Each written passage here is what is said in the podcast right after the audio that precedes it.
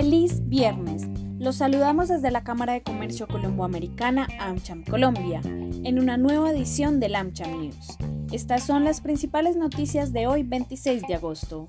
1. El día de hoy, el ministro de Hacienda, José Antonio Campo, anunció que el gobierno evalúa la venta de activos estatales para ayudar a financiar el presupuesto de la nación. Afirmó que se piensan vender algunos activos, pero no al sector privado, sino a otras empresas públicas de la parte energética, como empresas públicas de Medellín y al Grupo de Energía de Bogotá. La posible venta de estas electrificadoras se está analizando y se tiene en cuenta la valoración que contrató el gobierno anterior. Además, dijo que la idea es que la venta de estas electrificadoras se realice a empresas públicas que tienen privilegios en la compra de activos estatales.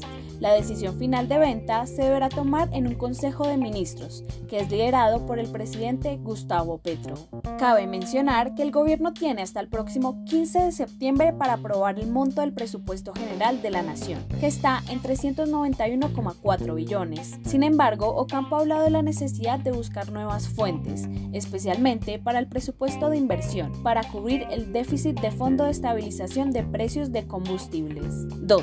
La inflación en Estados Unidos se moderó para julio y aumenta la confianza de los consumidores, ya que esta se ubicó en el 4,6 contra 4,8 del mes anterior. Los precios se dieron el 0,1% sobre junio, cuando habían subido 1% en relación con mayo. Los ingresos y gastos de los consumidores avanzaron menos de lo esperado y fueron de 0,2% y 0,1% respectivamente. Por otra parte, la confianza de los consumidores subió en agosto gracias a una moderación de la inflación y el índice se ubicó en 52,2 puntos, en alza del 13% con respecto a julio, y muy por encima de los 55,3 puntos previstos. Frente a estas cifras, la Reserva Federal anunció que usará todas sus herramientas para frenar el aumento del costo de vida en este país.